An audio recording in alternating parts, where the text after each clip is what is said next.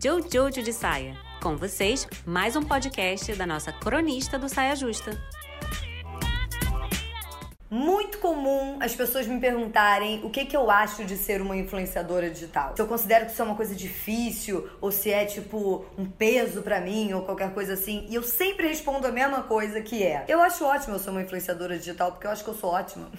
E aí, pessoas ótimas têm que falar com pessoas ótimas. E eu sei que isso pode soar arrogante, mas eu faço isso por dois motivos. Primeiro, porque eu de fato acho que eu sou ótima. E segundo, porque eu, eu gosto de estimular que as pessoas se percebam ótimas, sabe? Porque a gente é ótimo na maioria das vezes, assim, as pessoas são ótimas em geral. Mas a gente tem muita dificuldade para salientar isso, principalmente mulheres. Assim, é claro que tem uma galera aí que é meio esquisita e fica falando que é ótima e mais fala do que entrega, né? Mas vamos desconsiderar esse povo que eu queria focar mesmo mesmo aqui em você que tá aí achando que tem que ser impecável para poder admirar o próprio trabalho. É. Tá doida?